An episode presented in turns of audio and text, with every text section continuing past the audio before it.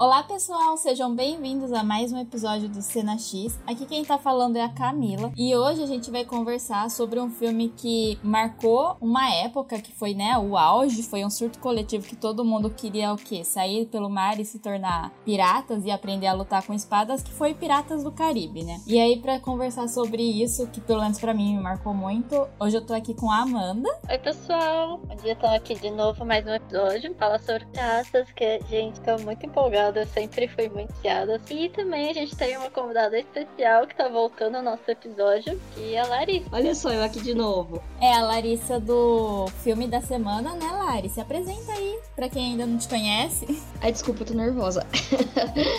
é, meu nome é Larissa, eu tenho um podcast que é o filme da semana, que tá aí nas todas as redes sociais, em breve no YouTube, quer dizer, eu já comecei a colocar os episódios no YouTube, se eu não trabalho, mas vamos que vamos. E já tive aqui no episódio da Bússola de Ouro, né? Na verdade, do Fronteiras do Universo, né?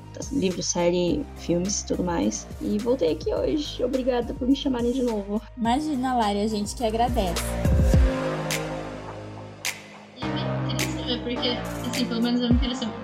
Primeiro filme, eu fiquei assim, nossa, que da hora, que história você legal. Você tinha todo esse encantamento. E aí eu acho que você conseguia passar. Tanto que quando eu vi a primeira vez, é, eu não gostava da Kira Knightley. Por muito tempo eu tive um problema com a atriz. É um sidekick, ele é um ele não chega a ser um antagonista, mas tem hora que ele ajuda, tem hora que ele atrapalha. Ele é um caótico. O navio do Jack, você vai de volta. Por que, que eles estão tentando? Deixa o Jack em paz. E conforme você vai vendo a história, você Você tem medo da morte, né? O David Jones. Porque ele vai lá e coleta as almas dos marinheiros que tem medo de morrer. Foi um, então, ele... filme que foi baseado num brinquedo da Disney, né? Mas se você olhar o orçamento, você vê que desde sempre ele nunca foi um, uma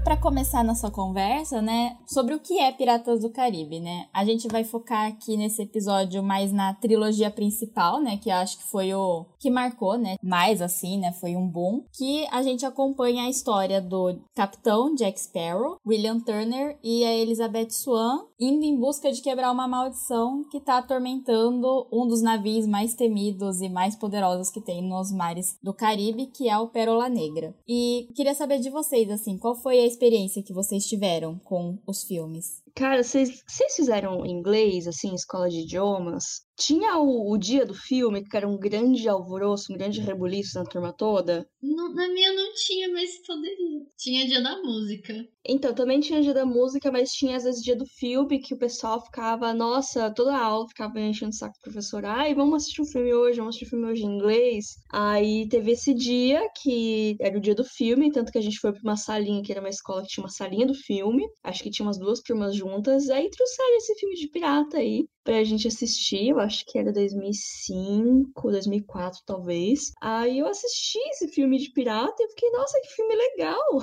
Só que como era uma época pré-internet, eu não tinha com quem falar. Você tinha que andar na rua e encontrar as pessoas para conversar, sabe? Era complicado fazer amizade naquela época. Aí eu lembro que eu gostei muito do filme. Só que eu não encontrava mais ninguém que tinha assistido. Aí depois, quando eu fui pro colegial, que bateu com a época de lançamento do segundo e do terceiro, né? Que foi em anos seguidos, aí parece que explodiu mesmo o grande fenômeno. Aí tava todo mundo assistindo, todo mundo falando. E aí finalmente tive amigos. Isso foi uma grande vantagem de coisas é, de redes sociais, né? Que é muito mais fácil fazer amigos assim. Sim, é, também era a época do Orkut, né? E também eu tava um pouquinho mais sociável, porque eu tava no colegial, né? Não era mais uma bicho do mato.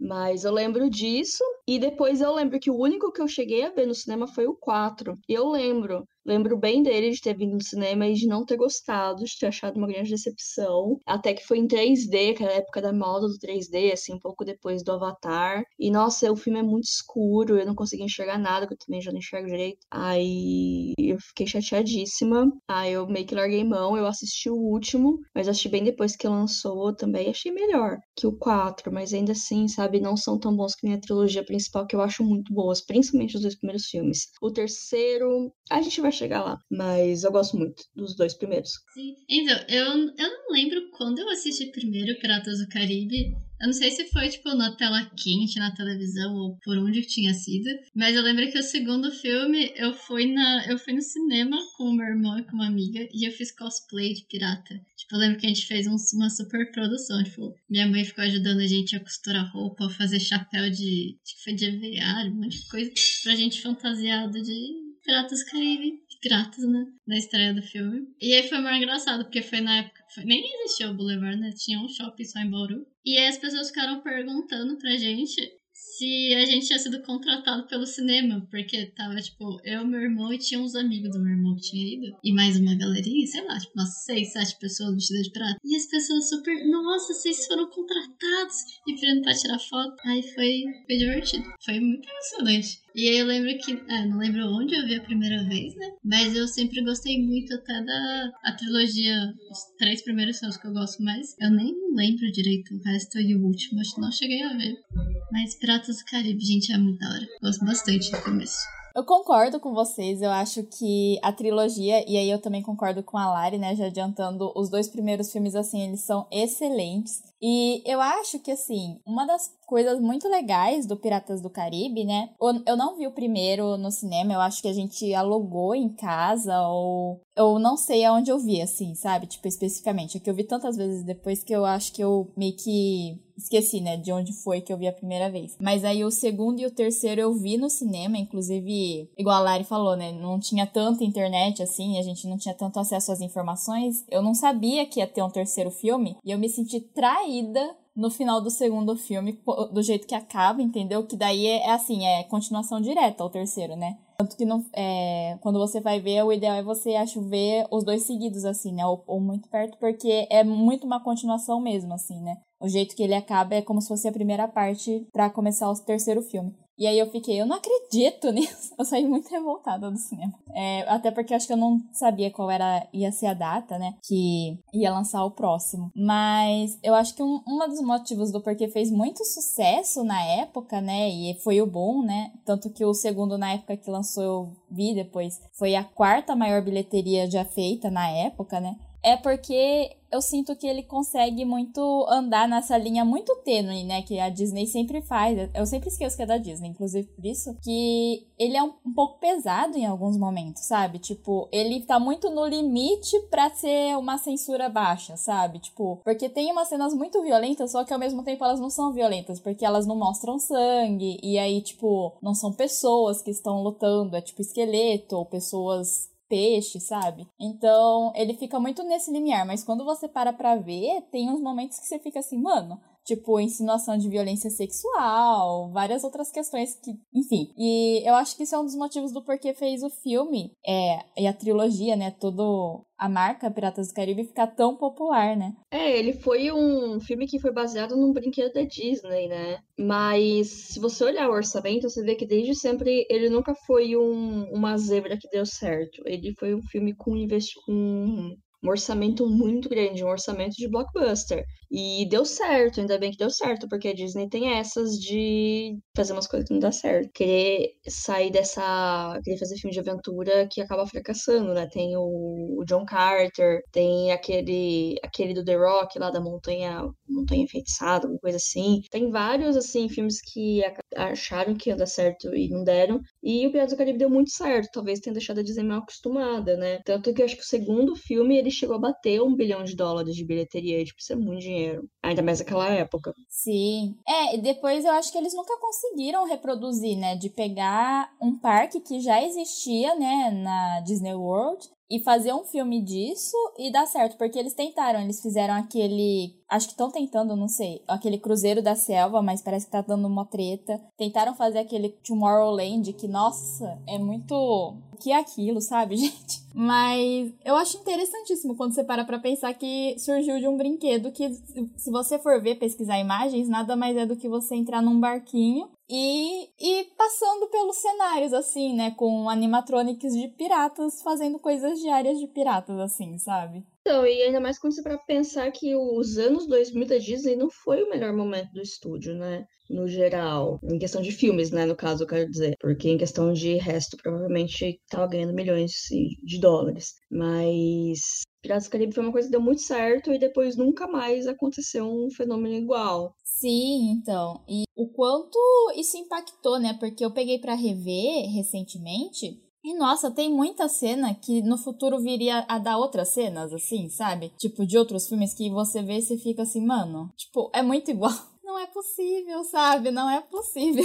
É, eu acho que eles tiveram meio sorte, assim, no timing, quando lançou o filme. E acho que também, apesar de, né, Johnny Depp ser um autor bem polêmico, bem né, triste, o Jack Sparrow acabou ficando. A identidade, acho que do pirata com o Jack Sparrow acabou pegando muito também. Porque eu lembro até que nem quando saiu os primeiros filmes, e numa época mais adolescente, tinha coisa do Jack Sparrow em tudo, assim, qualquer produto tinha do Jack Sparrow. É, é, acho que isso meio que ajudou também a fazer ser meio que um bom. a ter crescido tanto Piratas do Caribe. É, sobre o Jack Sparrow, né? Eu acho interessante porque o, o Johnny Depp ele já era um ator famoso e consagrado, né, em Hollywood, só que, não sei, depois disso a carreira dele assim deu um salto que, tipo, ele realmente tava em todo lugar, sabe? E aí, inclusive, é uma das coisas que eu acho que me incomoda no terceiro filme é justamente que ele tá muito Jack Sparrow. Sabe, é, tem toda uma sequência de vários Jack Sparrow, e aí ele conversando com ele mesmo, que eu fico assim, ai gente. Porque eu acho que o que ele funcionava muito bem no primeiro é que ele tava, tipo, meio que contido, assim, sabe? Ele tem os trejeitos que a gente reconhece, só que, ao mesmo tempo, não é muito exagerado, sabe? Então, tipo, tá ok. Mas no terceiro, para mim, parecia muito que ele tava virando uma caricatura. E aí no quarto já foi tipo, amigo, pare. Não faça mais isso, por favor, sabe? Enfim, deu tudo isso, né? Mas foi um, é um ícone, acho que, da cultura pop, né? O Jack Sparrow. Tipo, marcou muito uma geração. Além de ser um ícone, ele meio que formou toda a imagem que a gente tem de piratas hoje, né? Qualquer coisa que sai de pirata, ou tem alguma referência do Piratas do Caribe, ou é gente tentando copiar Piratas do Caribe, né? Eu acho que a franquia começou a afundar quando eles começaram a dar espaço demais pro Jack Sparrow. Eu comecei a fazer umas anotações ontem, e eu acabei escrevendo um pequeno artigo do porquê o Jack Sparrow é um mau protagonista. Assim, ele como alívio cômico em um filme é legal, mas ele começou a ganhar espaço demais e ele não é um bom protagonista e eu comecei a ficar de saco cheio. Na época eu gostava do Johnny Depp, mas aí eu comecei a cansar hoje em dia, né? Depois de tudo que rolou, já não consigo olhar pra cara do homem. Mas eu acho que é aquela coisa da ganância, né? De querer explorar demais uma coisa que tá dando certo até saturar. Então, porque é bem, meio isso que vocês comentaram até, que a me falou no começo, tinha, tipo, você percebia que era diferente, tinha os trejeitos e tal, mas parece que, acho que foi fazendo tanto sucesso que a Disney eles começaram a focar muito mais nele e a deixar esses traços dele muito mais forte, que acabou ficando irritante, né? Do que conforme foi lançando novos filmes. O que é meio triste, porque se tivesse mantido nem era o primeiro, eu acho que teria ficado bem melhor, né? Disney, né? Acontece. Eu adorei o artigo da Larissa, eu tenho interesse em ler, né? O porquê que o Jack Sparrow estragou. Porque é justamente isso. Eu acho que, assim, na época, quando a gente via, acho que por todo o encantamento, né? Assim, foi um filme que até depois eu fui ver ele, o Pira, primeiro Piratas do Caribe, ele não, as pessoas não estavam dando muito crédito apesar da Disney ter apostado muito, tipo as outras pessoas da indústria estavam meio assim com o filme, porque fazia anos que não tinha um filme de pirata que dava certo e, enfim, é super caro você fazer esse tipo de filmagem por conta de água e aí eles construíram navios, constru, eles construíram a cidade em que se passa algumas cenas, entendeu? Tipo, que você pode inclusive visitar, eles largaram lá os prédios tipo o Hobbit, sabe? Lá que foram lá e reconstruíram a vila dos Hobbits, você pode visitar, fizeram isso no Piratas do Caribe também. Então você tinha todo esse encantamento. E aí eu acho que você conseguia passar, tanto que quando eu vi a primeira vez, é, eu não gostava da Kira Knightley, por muito tempo eu tive um problema com a atriz por conta do papel dela de ter matado o Jack Sparrow, entendeu? Só que depois eu mudei minha visão, né? E agora eu gosto muito da atriz. Mas Hoje eu acho que eu concordo com ela, sabe? Eu acho que eu também mataria, porque é o que a Larissa disse. Ele não é um bom protagonista para você focar a história só nele, sabe? Porque ele é muito egoísta, tipo, ele só faz as coisas para ele, e aí ele, tipo, ele, ele nunca tem uma consequência por estar tá usando as pessoas do jeito que ele quer, só pra o que ele quer no final, né? Tipo, é sempre como se fosse, ai, olha só como ele é genial, ele enganou todo mundo, hahaha. e você vai ver, ele tá fazendo coisas horríveis, né? Tipo, ele tá negociando a vida das pessoas literalmente lá. Mas ninguém ah, questiona ele porque ele é um personagem excêntrico e engraçadinho, sabe? Então eu concordo que ele não é um bom protagonista e eu acho que esse é o problema, né? Que acontece depois que fica só focado nele. Final, eu nem cheguei a escrever de fato um artigo, eu fiz umas anotações aí comecei a chegar nessa conclusão, porque na trilogia principal, né, os protagonistas é a Elizabeth Swan e o Will Turner, né, que é o Kira Knightley e o Orlando Bloom. Eu, inclusive, tive um pouco de ranço da Kira por causa disso que você falou na época, porque, né, enfim, a gente era jovem, tinha uma outra cabeça. E hoje eu concordo com tudo que ela faz, ela nunca errou, né? E, e, enfim, a trilogia principal é a história do casal, que cada um tem as suas tribulações. O Jack Sparrow é um sidekick, ele é um. Ele não chega a ser um antagonista, mas tem hora que ele ajuda, tem hora que ele atrapalha. Ele é um caótico neutro aí na história, mais ou menos. Só que ele, ele não é um bom protagonista, por quê? Porque um protagonista precisa ter um arco. Um protagonista, ele precisa ter alguma profundidade, ele precisa ter algum arco de crescimento, ele precisa aprender alguma lição, ele precisa ter algum risco para correr. E o Jack Sparrow nunca tem isso.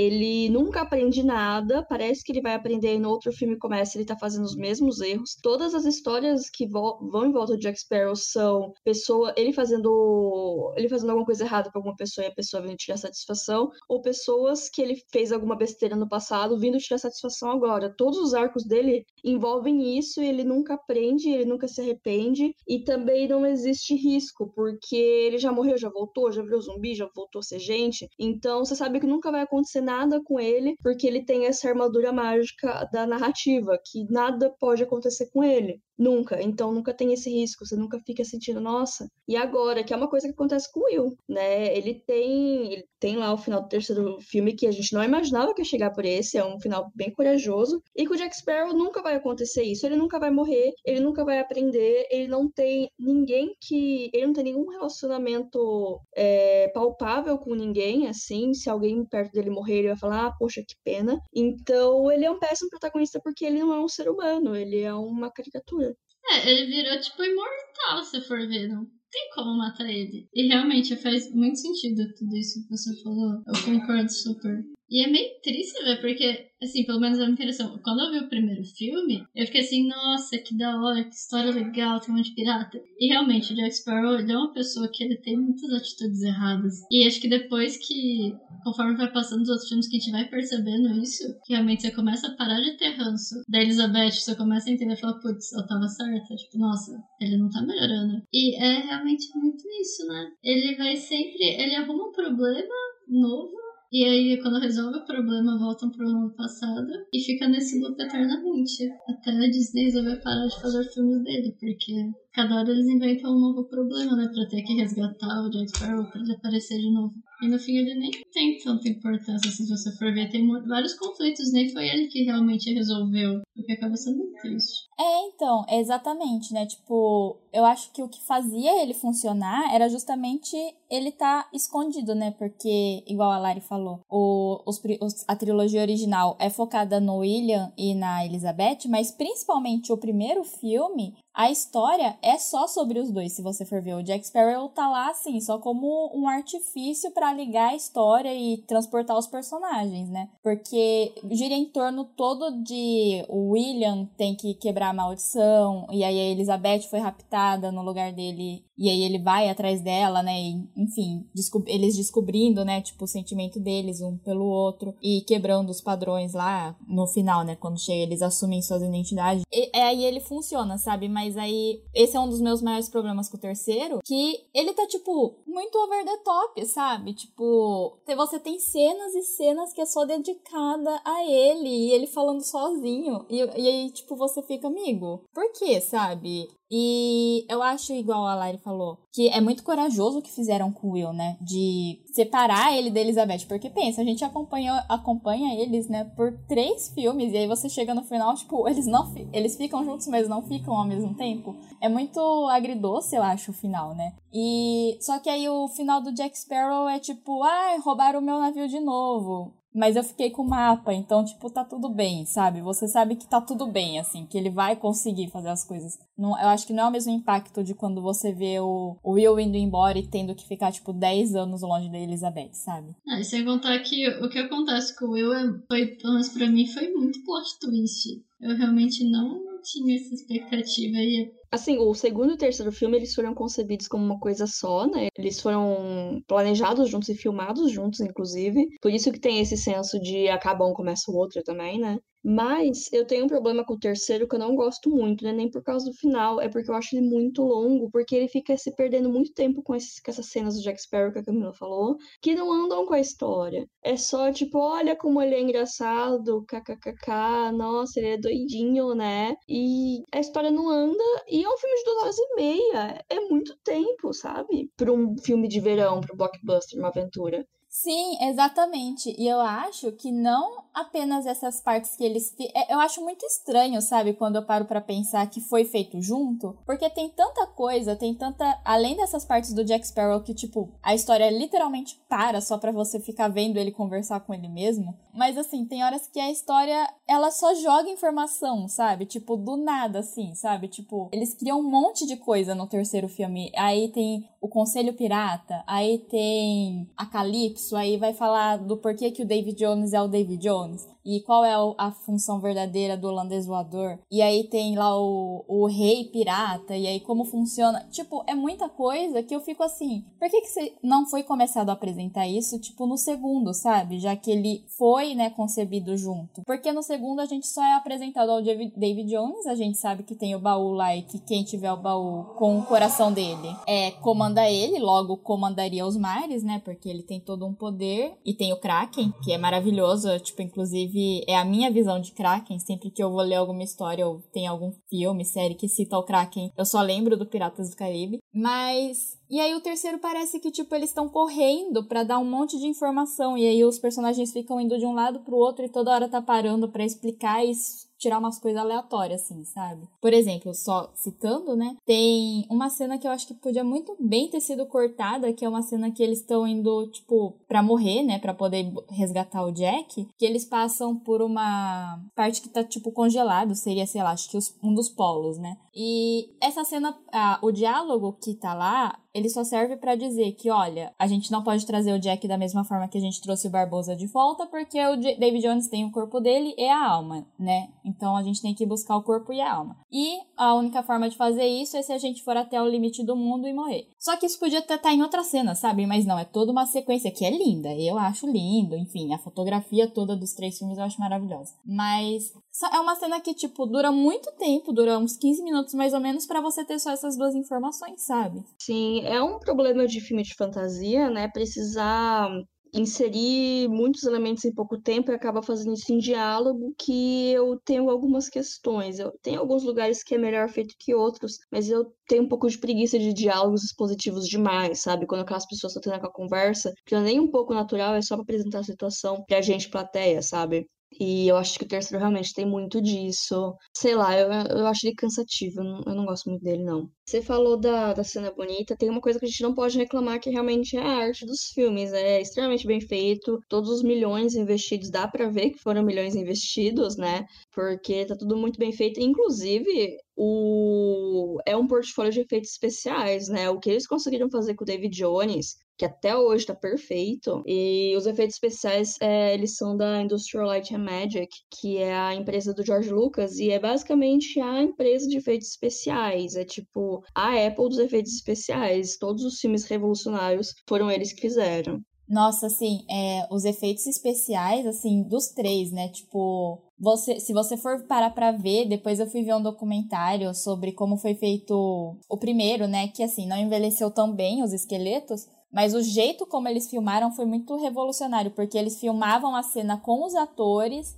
e aí eles filmavam sem os atores, e aí eles filmavam com os atores com captura de movimento para fazer os esqueletos, tipo, muito um trampo assim, imagina, né? E o resultado é incrível, sabe? Porque eu acho que o que eu gosto muito da fotografia e dos filmes, assim, em geral, é esse senso, igual vocês falaram, de uma aventura de fantasia, sabe? Porque ele é muito muito, muito assim, de fantasia mesmo e uma aventura gostosa de você assistir. Tem umas as sequências, assim, né, de lutas são bem inventivas e criativas. E todo, toda a aura, né, de tipo, ele te imerge mesmo na história e no, no mundo que ele cria, né? Até hoje, tipo, eu lembro o meu encanto quando eu vi a primeira cena lá de quando a Elizabeth descobre que a tripulação tá morta, que é na Serenata ao Luar, né? Que aí ela vai e, tipo, e tá tocando uma música do Hans Zimmer, que inclusive tá maravilhoso, né?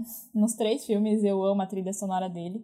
Aí ela vai indo e, tipo, aí ela cai, aí eles jogam ela pra cima e, nossa, enfim, é maravilhoso, tudo. Não, isso de desafios especiais realmente é muito bonito, porque é uma das poucas coisas que realmente não dá pra reclamar ou pra achar algo negativo. Até, principalmente quando colocam o Dave Jones na história, Gente, aquelas cenas dele pegando a chave por baixo do tentáculo dele e depois guardando em volta, e mesmo as cenas que ele tá mexendo no baú, tem tanto detalhe que parece que você tá pegando aquilo, parece que é uma coisa de verdade.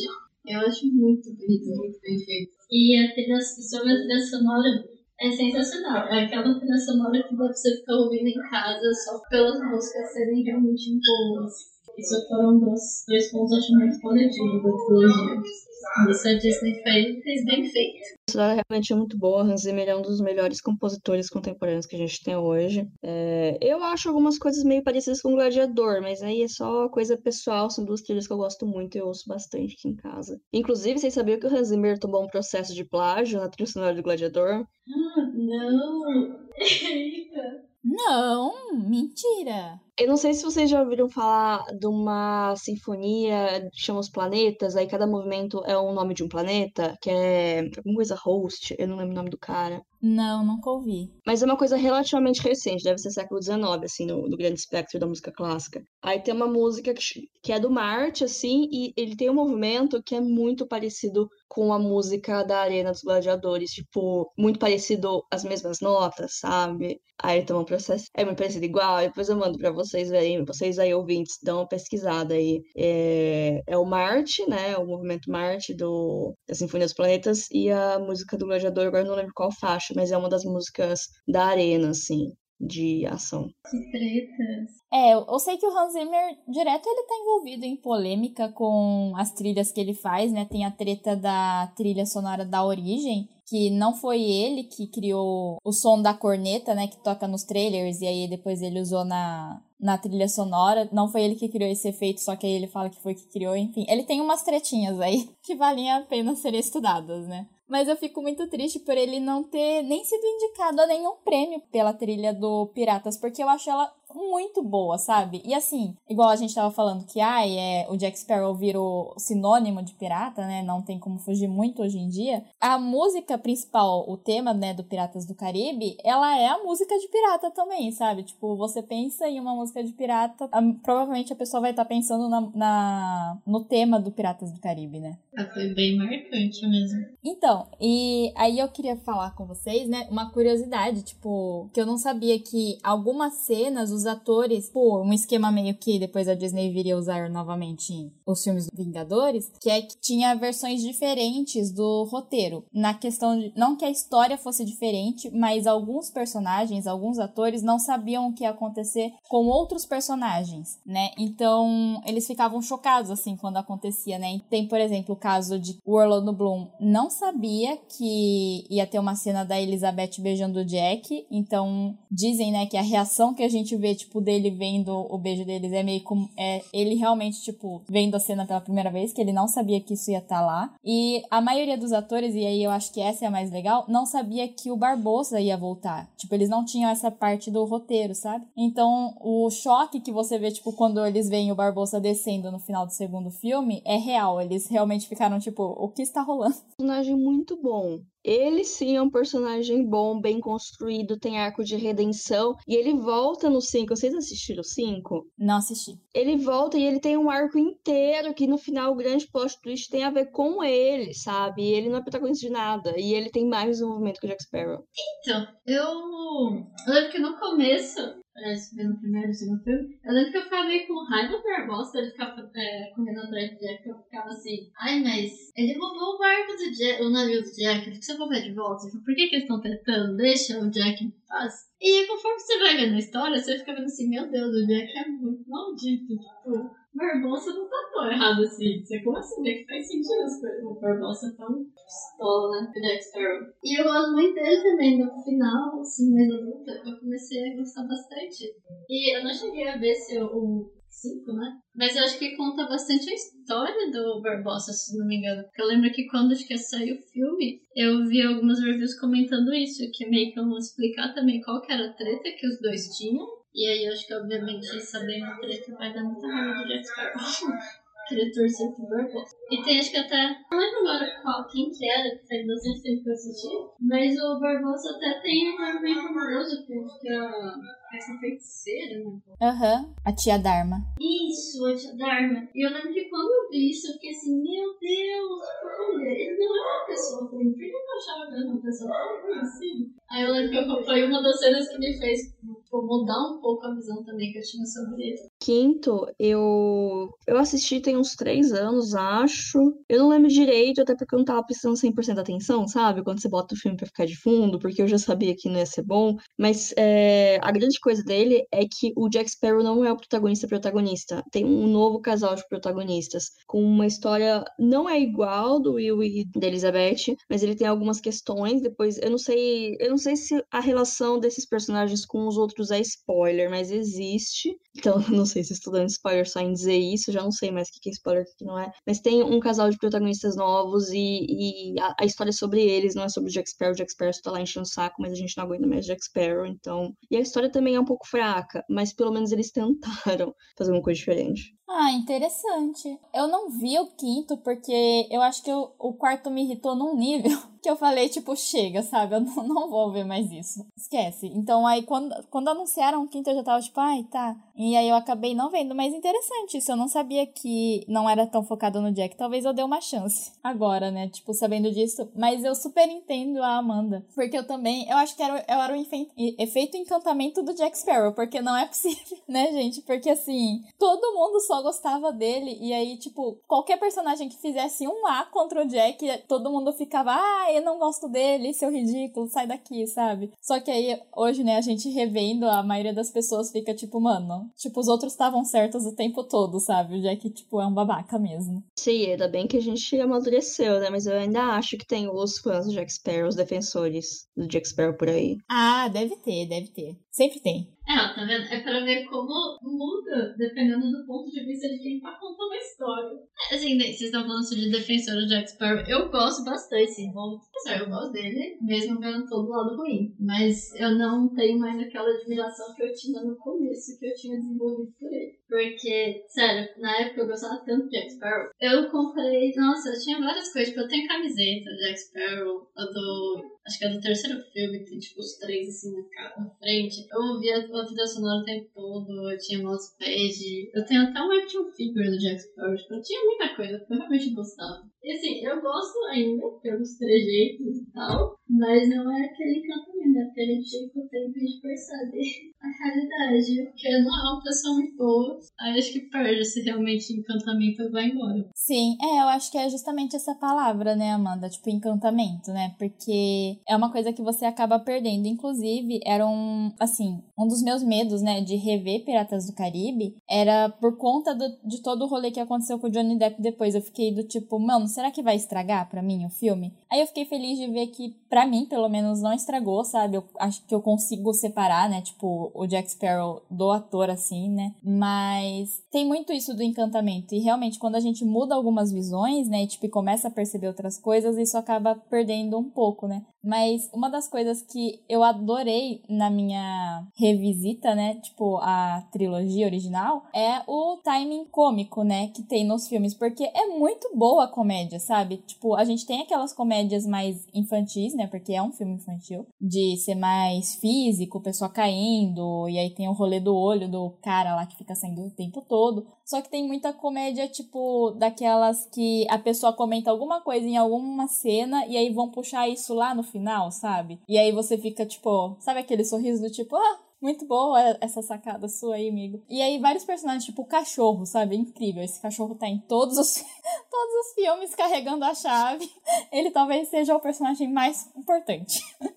Tem um que é uma cena pós-créditos, que é o cachorro, né? Do terceiro, eu não lembro, eu só lembro disso. Que você ficava um tempo achando que a cena pós-créditos era alguma piada com o cachorro. É, então, todos os filmes, né? Os três filmes têm cenas pós-créditos, numa época que isso não era normal né? E a cena pós-crédito mesmo, é lá no final, tipo, depois que sobe tudo mesmo, né? E eu acho que é no segundo, Lari, porque eu acho que o do terceiro é quando a gente vê o filho do Will com a Elizabeth e aí é tipo ele voltando, sabe? Naquele um dia que ele tem para ficar na Terra. É uma cena pós-créditos, isso? É, essa cena é pós-crédito. Ah, eu achava que era o final do filme. Não, não, não. É, essa cena é, é pós-crédito. Então aí eu acho que o do cachorro lá como o líder lá daquela tribo canibal que eles encontram é no, deve ser no segundo, né? Que é quando a gente encontra a tribo, né? Deve ser, deve ser do primeiro alguma coisa do Jack Sparrow, né? Então, eu acho que o do primeiro é o do macaco, porque o macaco também é outro que tá em todo rolê, né? Sempre lá andando entre todo mundo. Acho que é até algum rolê que o Jack Sparrow vai parar numa tribo, ele, ele meio que vira o rei dessa tribo. É, a história do dois né? Começa com uma perdida. É, então, é no segundo. Ah, a história do dois, nossa, gente. Eu apaguei Jack Sparrow da minha, da minha cabeça. Mas eu, eu não lembro também o que eram as cenas agora. Faz muito tempo, né, que a gente viu. É, que eu me lembre, era só vocês estão falando do Jack ou do cachorro? Eu tô falando do Jack. Ah, tá, do Jack. É, então, que eu me lembre, ele ele tava fugindo, né, do David Jones, e aí entra o um negócio que eu falo que ele não se importa, né, de com a vida dos outros, porque ele tá tentando despistar, né, o Kraken, e aí eu não sei o que que cai no mar, não sei se é o chapéu dele, alguma coisa assim, que vai parar em outro navio, e aí, tipo, o navio é afundado pelo Kraken porque achavam que ele tava lá, sabe? Então, tipo assim, ele realmente não se importa. E aí ele vai parar nessa ilha só porque e aí é numa tribo canibal, só que eu acho que eles tipo vão matar ele, mas ao mesmo tempo ele é o líder deles, alguma coisa assim.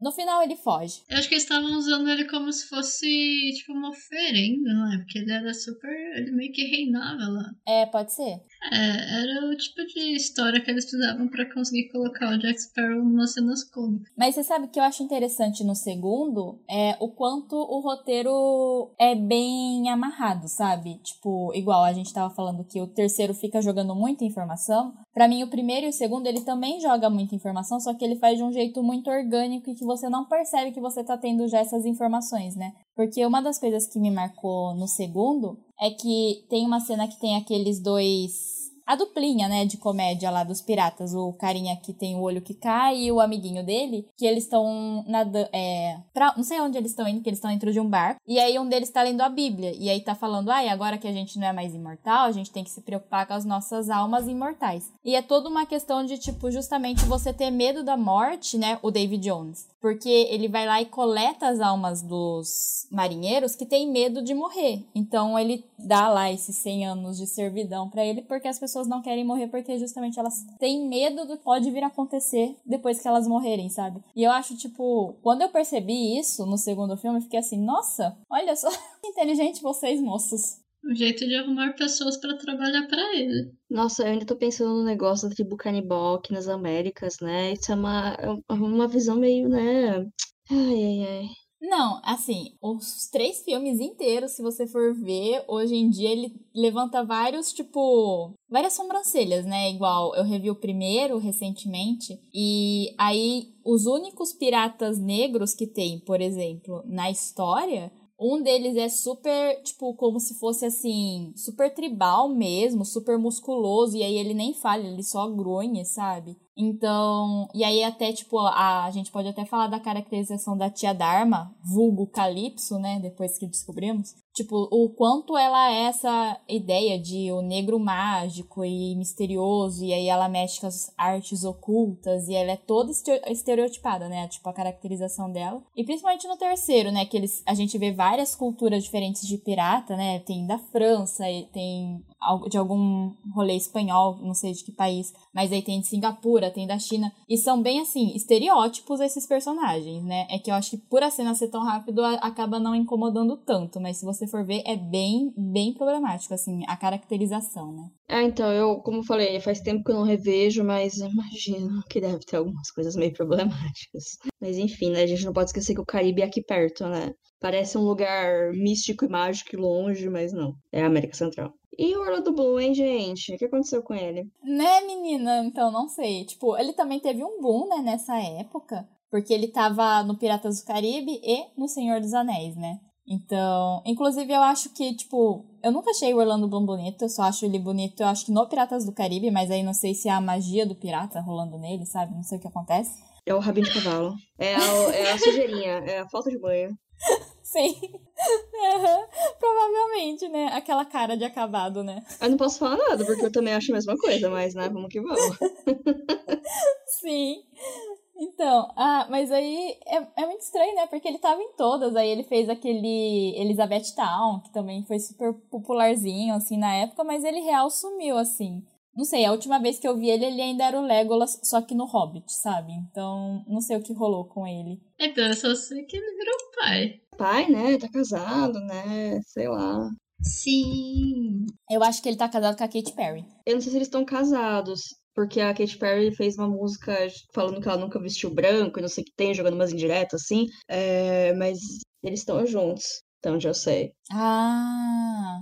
A casamento é oficialização, mano. É como se eles estivessem ilegalmente, digamos.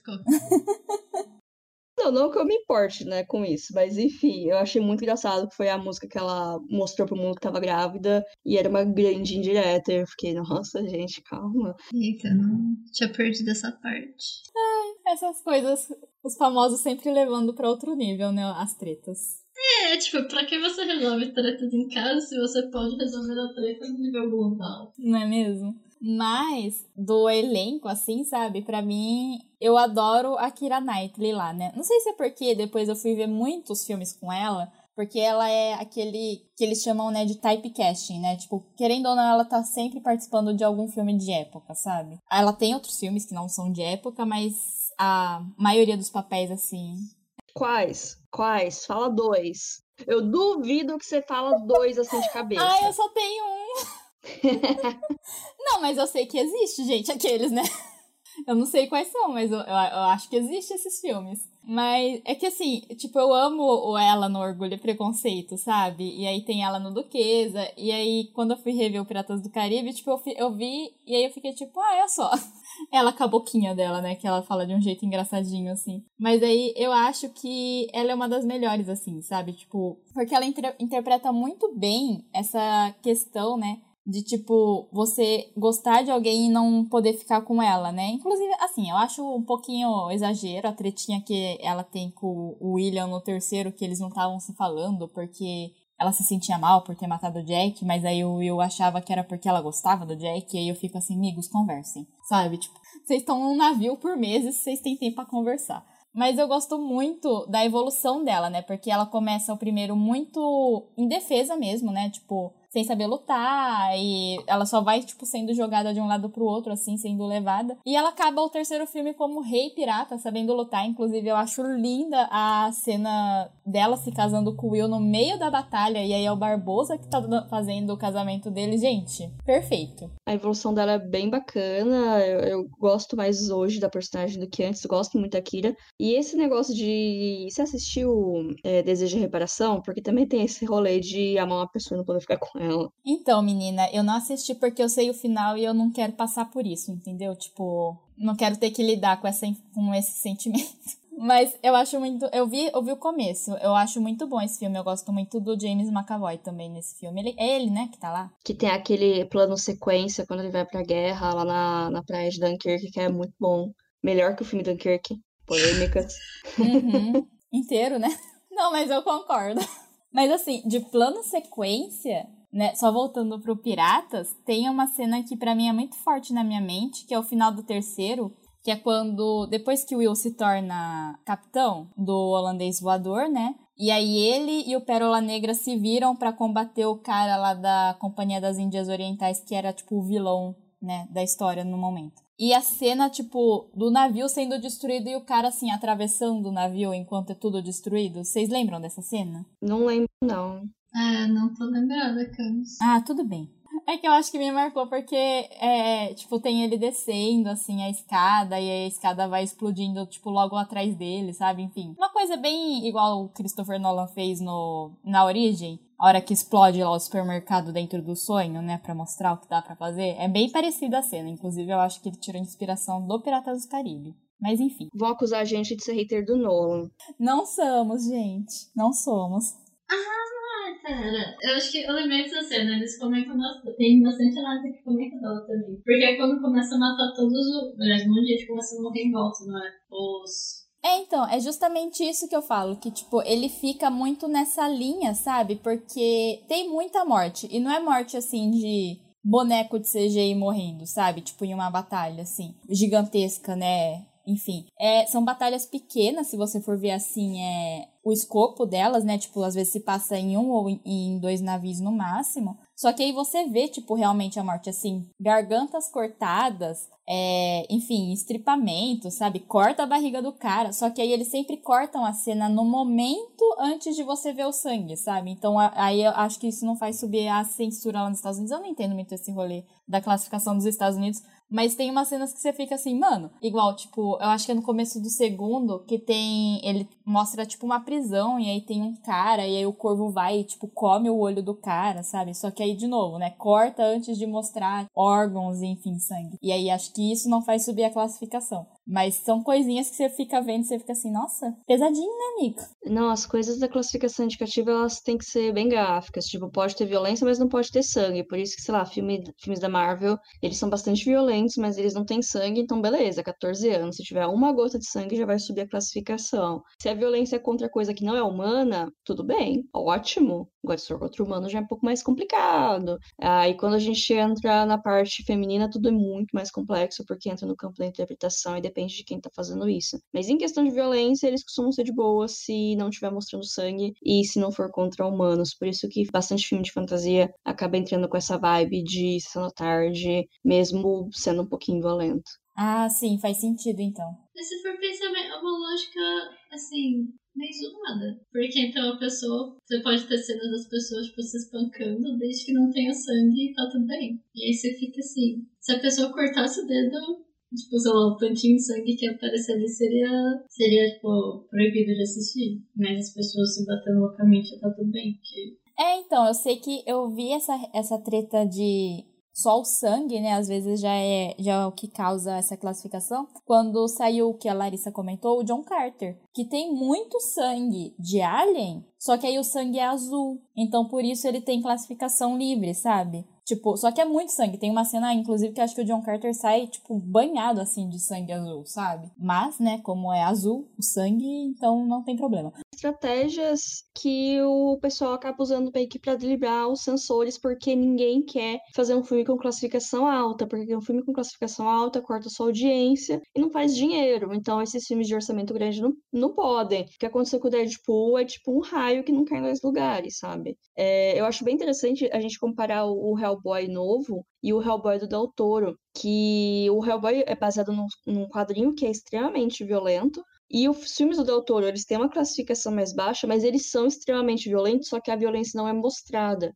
sabe? É, tudo fica no implícito, assim, a câmera sempre corta antes de acontecer, mas você sabe, sabe o que tá acontecendo. Agora, o Hellboy novo é 16 anos, é sangue na tua cara, é cada cena é um membro dissipado diferente, e é horrível, porque você chega uma hora que você fica amortecido e você nem sente aquilo, e o filme é muito ruim também. Então, também vai da mão do diretor, né? Tem coisa que é mais impactante não mostrado que você, sei lá, vê tripas na sua cara. Sim. É, isso é, isso é real, né? Tipo, principalmente lembrando, né, tipo, do Piratas, tem muita cena que é exatamente isso. Tipo, você percebe o perigo que eles estão correndo, não porque tá mostrando, né, tipo, corpos e amputações assim acontecendo à torta e à direita, mas porque você sabe que isso aconteceu contra as pessoas, né? Igual, por exemplo, o pai da Elizabeth morre, mas aí você não vê a morte, só que aí você fica tipo, mano, aqui o rolê tá tenso, sabe? Tipo, mataram o carinha bonzinho, então. Eu acho que tem uma. Eu não Qualquer coisa me corrige, porque faz muito tempo que eu vi. Mas eu acho que no primeiro, né, um pouco depois dessa cena, quando ela começa a fugir, elas encontram uma criancinha no meio do caminho, encontram alguém protegendo uma criança, alguma coisa assim. Na minha memória, eu tô com Acho que essa cena existe, mas eu não tenho certeza. Se, eu, se realmente existe ou se eu tô imaginando. Sim, não, com ela, essa cena, né, a invasão que eles têm no primeiro filme,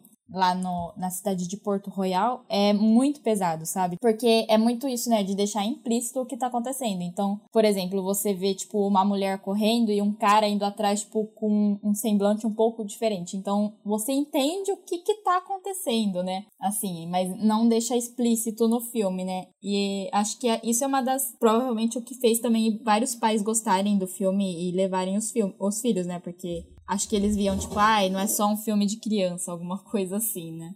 E criança também não tem a referência que a gente tem, então eles não vão pegar a, as coisas no subtexto, então não vai ser assustador para eles, né? Eles vão provavelmente rever daqui a alguns anos e falar, nossa, como deixaram eu ver isso? Mas na época que ele viu, ele não, não sacou as coisas. É, então, é exatamente isso, sabe? Até a Elizabeth mesmo, né? Depois, quando descobrem que ela não é filha do Bootstrap Bill, né, que é o pai do Will, na verdade, rola uma ameaça de estupro ali para ela, tipo, muito forte. Ela é o Barbosa assim joga ela assim no meio dos piratas e eles começam a palpar ela e aí eles só param porque o Will aparece e fala tipo quem ele é e fala que é para libertar ela, né? Então, realmente, tipo, eu acho que quando a gente é mais novo, a gente não percebe essas coisas que estão acontecendo. A gente sabe que tá em perigo, mas assim, não exatamente que tipo de perigo, né? Mas eu queria trazer uma informação para vocês que quando eu vi, eu fiquei assim: olha só isso, gente. Que os roteiristas do Piratas do Caribe, o Ted Elliott e o Terry Rossio,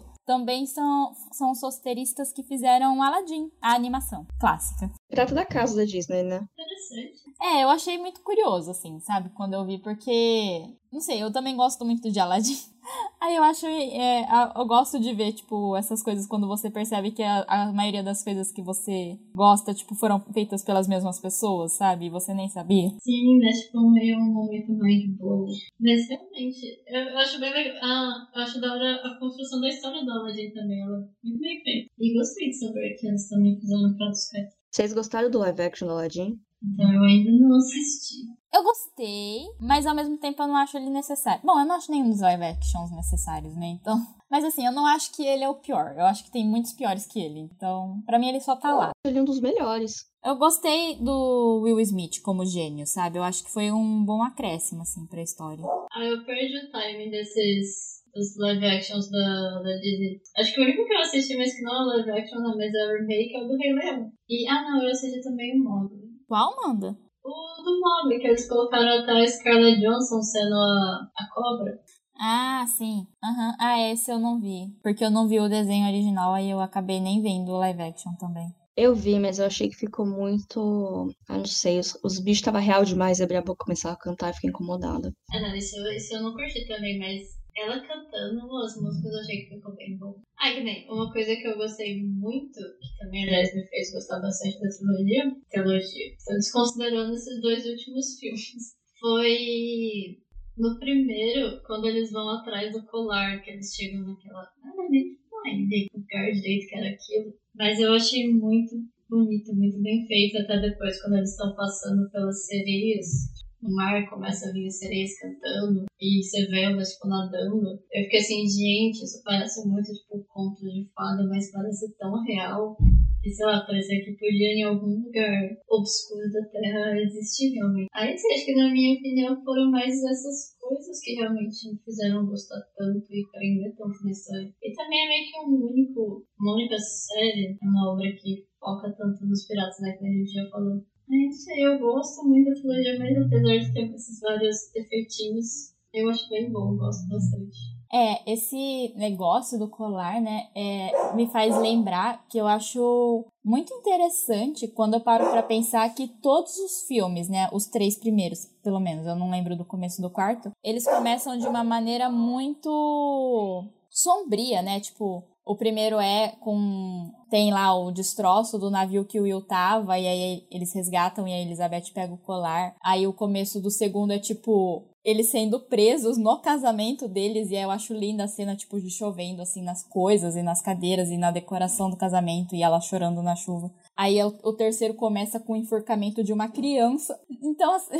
Nossa, é verdade, rolou isso, né? É, então.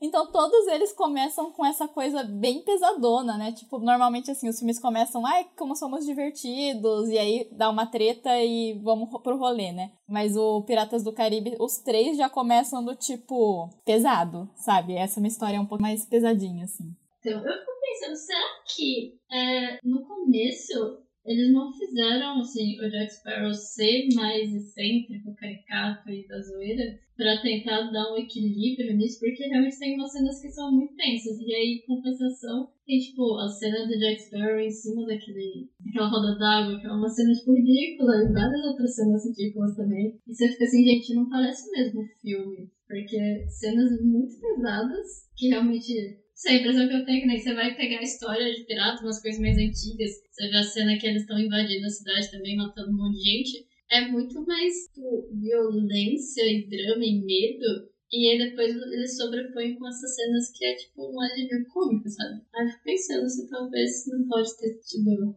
Eles terem pensado, ter criado Jack Sparrow dessa forma por isso, não. É, eu nunca tinha pensado por esse lado, viu? Mas eu acho que é uma boa possibilidade, né? Porque ele realmente é um alívio cômico, né? Tipo, ele e alguns outros personagens, eles estão lá só pra meio que, tipo, tirar um pouco a atenção em alguns momentos. Mas eu nunca tinha parado para pensar por esse lado. Interessante. Faz bastante sentido e até pra manter um filme, filme pra família, né? Ter essa coisa mais jovem, não ficar sombrio demais.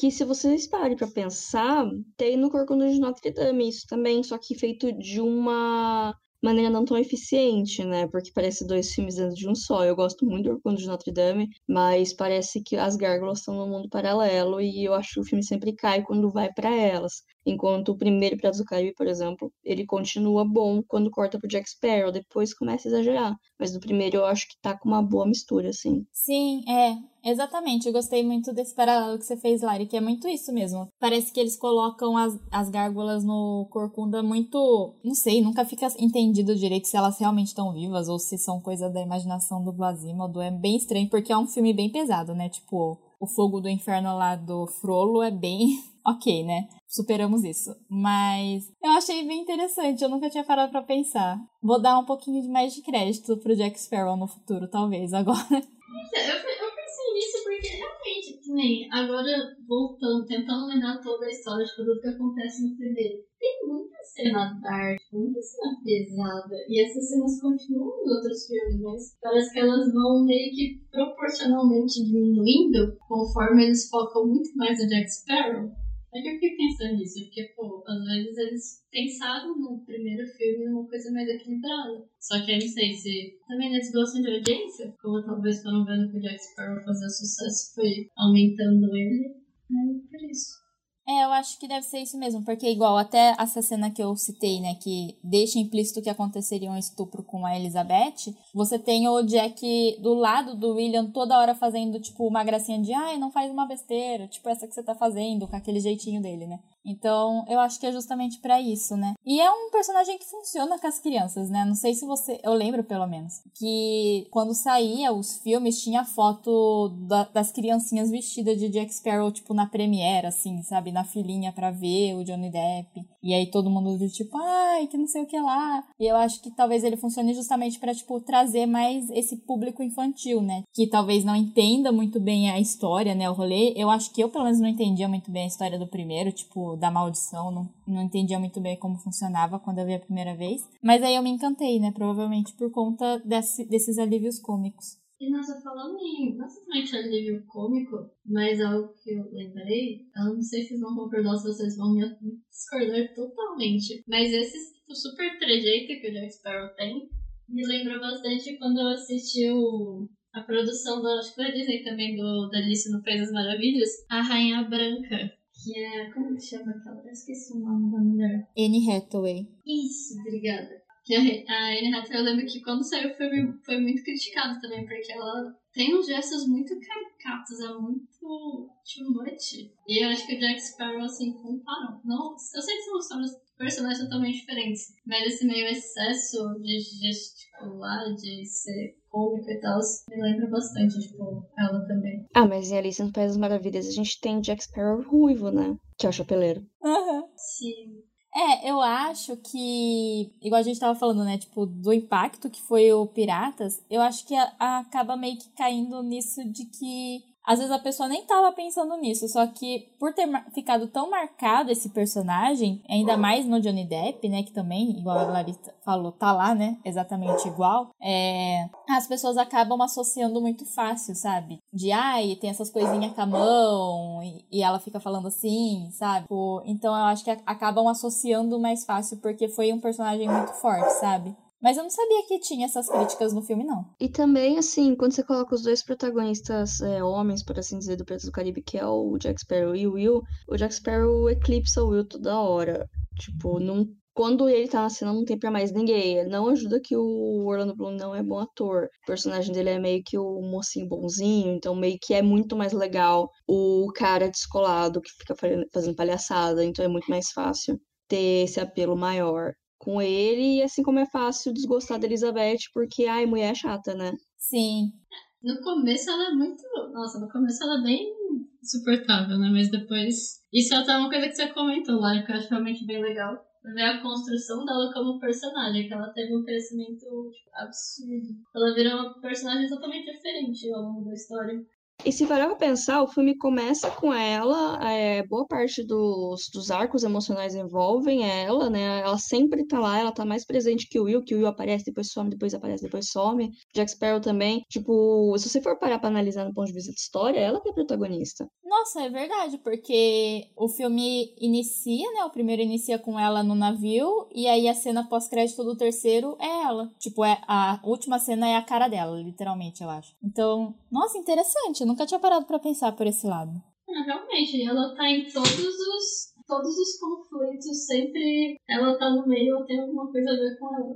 E é ela que faz a história girar também, né? Porque a história do primeiro só funciona porque ela caiu lá na água com o medalhão e aí o Pérola Negra consegue encontrar eles. E aí ela mente que dá início todo o rolê que ela é capturada, né? Tipo, o segundo, o Will só vai atrás das coisas porque quer libertar ela, mas aí ela também vai atrás pra, tipo, tentar ajudar. No terceiro, daí ela, ela que decide sozinha que vai, tipo, se livrar do Jack. Então, realmente, tipo, e ela é muito ativa, né? Tipo, ela não fica parada. Então, eu acho que faz muito sentido isso que você disse. É, até porque eu acho que ela é uma das personagens que ela mais realmente age Sabe, você vê que nem o Will, por exemplo, ele faz bastante coisa, mas você vê que ele pensa muito pra fazer, ele não é tipo aquela personagem ação que vai, resolve sozinho e faz. A Elizabeth não, ela tá falando, decidiu, pronto, fez, sabe? Não pensa muito, então só vai fazendo. Ai, maravilhosa. É um ícone não reconhecido.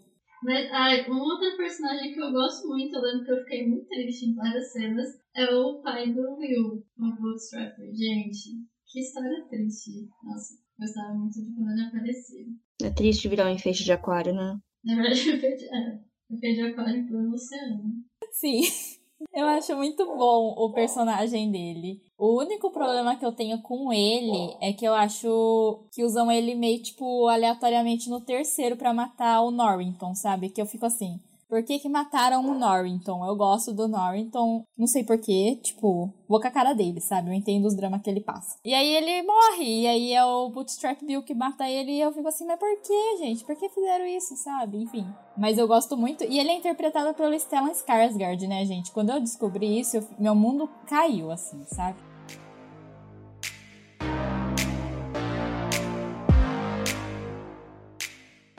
Pessoal, então esse foi mais o nosso novo episódio sobre Piratas do Caribe. A gente espera que vocês tenham gostado bastante. E sigam a gente nas redes sociais, comentem o que vocês acharam do filme, o que vocês gostaram. E também sigam a Lari no filme da semana, ver conversar com ela e ver as reviews dela sobre os outros filmes e séries. Espero que vocês tenham gostado e até a próxima. Tchau, gente. Muito obrigada por ficar aqui até agora com a gente. Depois vai lá contar pra gente o que, que vocês acham dessa trilogia, se vocês viram na infância de vocês também, ou viram só recentemente, se acham que ela consegue se sustentar até hoje em dia. E novamente agradecendo a Lari e esperamos ver você novamente aqui no futuro. Muito obrigado por me convidar, eu espero voltar realmente, muito bom. E ouçam o filme da semana, tá em todas as plataformas de podcasts, em breve no YouTube também.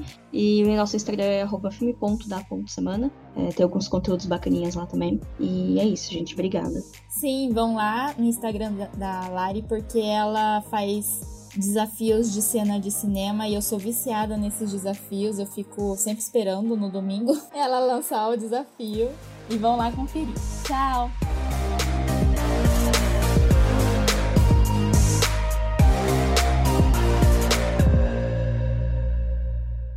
A música usada nesse podcast é de Dan Henning.